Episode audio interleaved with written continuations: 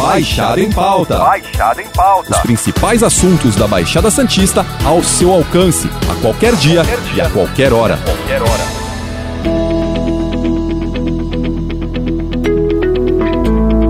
Demorou, mas aconteceu. Após muitos e muitos meses sem que a gente conseguisse ver o sorriso de algumas das pessoas que mais amamos, as máscaras foram liberadas no estado de São Paulo. Mas uma coisa é certeza: nada mais será igual. Com ou sem Covid, muitas pessoas não pretendem mais abandonar o acessório. Para falar sobre o assunto, a gente recebe nosso amigo, o infectologista Marcos Caseiro. Doutor Marcos, bem-vindo ao Baixada em Pauta. Olá, meu caro. Prazer estar aqui com você, com os nossos ouvintes. Estou à sua disposição para a gente conversar sobre esse assunto tão importante, né? Bora lá então, porque todo mundo tá falando disso e como a gente falou, muita coisa vai acabar não mudando porque a máscara para muita gente veio para ficar. Mas doutor, pra gente começar, a gente abre o nosso podcast com uma pergunta simples. Acabar com a obrigatoriedade das máscaras foi uma decisão tomada no tempo certo? Olha, eu, eu vou ser muito sincero. Eu sei que os infectologistas né, falam são sempre pessimistas, coisas do tipo assim, mas eu acho que em ambientes fechados, eu, eu particularmente acho que não é o momento. Eu acho que, veja, nós estamos com uma média móvel de mortos ainda alta, veja, estava em 400, 300.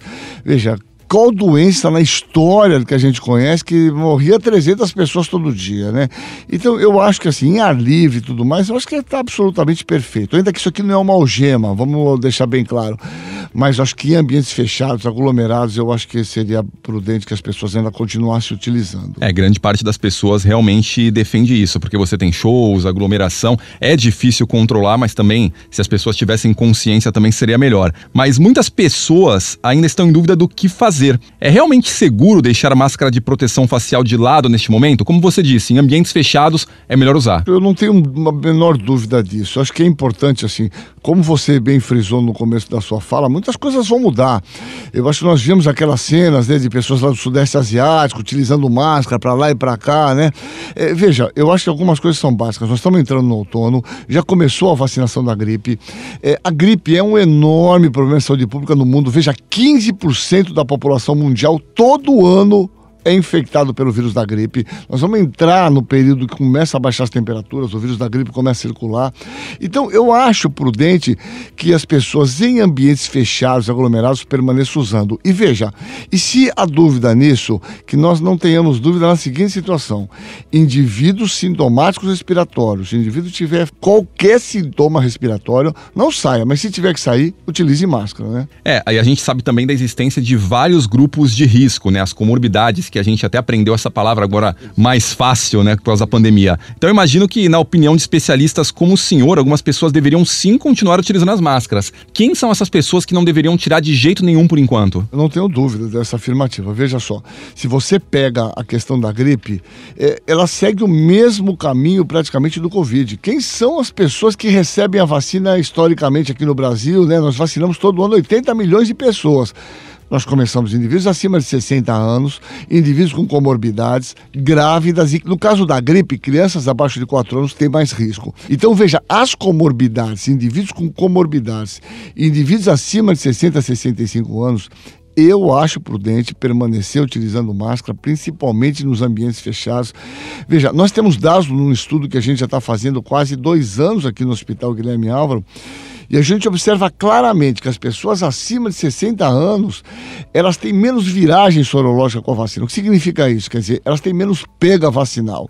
Por isso a importância da quarta dose e a importância do cuidado redobrado nesta população, né? A gente anda na rua e nota que muita gente continua utilizando a máscara. Ontem mesmo eu fui no Hortifruti fazer compras. Você nota que assim, é quase 50 que 50. Mesmo sendo liberado, tem gente que continua usando, inclusive jovens. Será que essa é uma tendência que veio para ficar? Você tocou num ponto aí que é nevrálgico nessa discussão. Você viaja para o exterior, com certeza já foi várias vezes, principalmente os asiáticos, japoneses, além do guarda-chuvinha, mesmo no sol que eles usam, eles estão de máscara. Isso é um hábito que agora vai se espalhar pelo Brasil também para algumas pessoas? Eu acho que é um hábito, se se espalhar, um hábito saudável. Nós temos uma série de doenças de transmissão respiratória, né? E a máscara é uma enorme proteção. Você sabe que, junto com a diminuição dos casos de doenças respiratórias, nós tivemos uma diminuição importante, é, por exemplo, dos casos de conjuntivite. Porque as pessoas começaram a fazer mais asepsia na mão, lavar mais as mãos, álcool gel. Então, na verdade, essas medidas mais básicas de higiene e saúde, que é lavar as mãos em tempo adequado, com a frequência, e utilização de máscara, principalmente aqueles indivíduos sintomáticos respiratórios.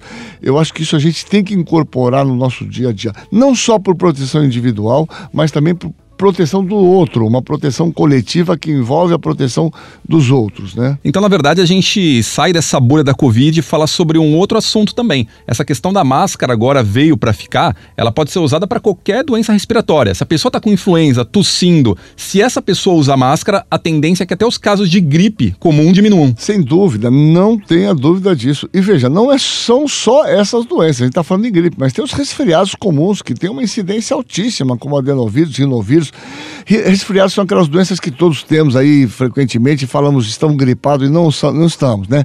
É aqueles sintomas que você fica congestionado, com a voz anasalada, geralmente não tem febre alta, isso é resfriado. E isso tem uma transmissão interpessoal que é importante, obviamente, as mãos e também a utilização de máscara. Então, eu acho que é importante as pessoas terem consciência e mais. Vocês podem observar que, dificilmente a pessoa, quando espirra, o que ela faz?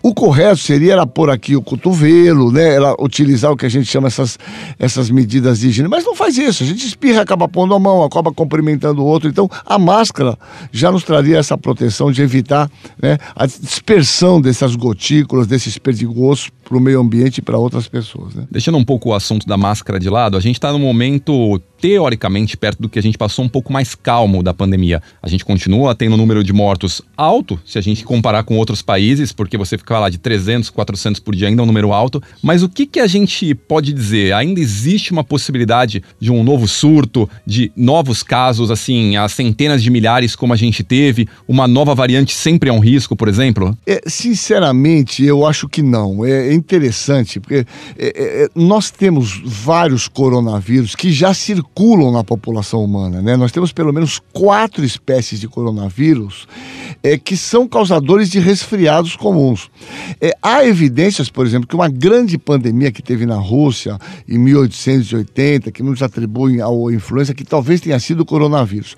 Os coronavírus, eles têm essa característica de quando eles surgem, eles fazem grandes quadros epidêmicos e depois eles vão acabando criando uma imunidade específica, inclusive para essas mutações. Então, todas essas mutações, não tenha dúvida, viu, que muito eh, dessa proteção que nós temos hoje no Brasil se deve à vacina, mas se deve também à enorme circulação viral que nós tivemos. Você lembra da, daquela nossa cepa gama, aquela cepa é, que é chamada P1 também, de Manaus? É, você vê que a cepa delta, que é aquela cepa que surgiu na Índia, ela não, não, não se expandiu grandemente aqui.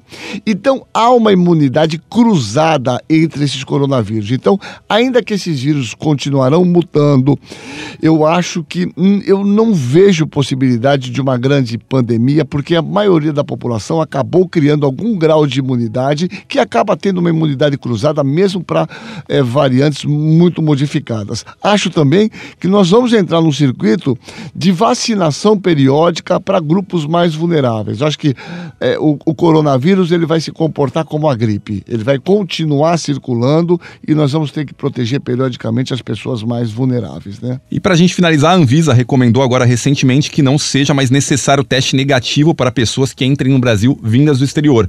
E o governo anunciou que já está valendo a partir de agora. Esse é o caminho natural, porque o que acontece? O cara está em Paris, está na França. Ele pode estar com a doença, ele não precisa testar, ele pode entrar no avião infectado. É o caminho natural não exigir mais o teste, esse passaporte sanitário? Eu acho que o que, que acontece assim, a maioria dos países tem uma certa. É eu acho que a população, de uma forma geral, cansou dessa história da pandemia, né? Assim como o coronavírus, outras doenças respiratórias circulam e continuam circulando, como a gripe que nós estamos falando.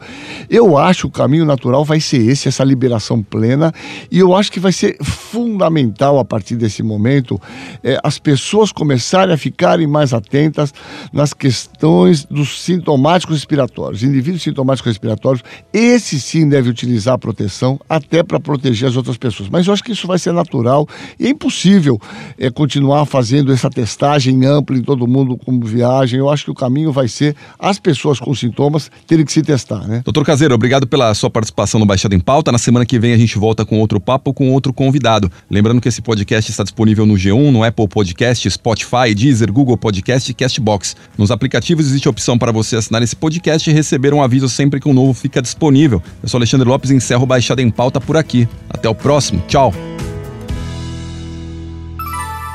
Baixada em Pauta. Baixada em Pauta. Os principais assuntos da Baixada Santista ao seu alcance, a qualquer dia, qualquer dia. e a qualquer hora. Qualquer hora.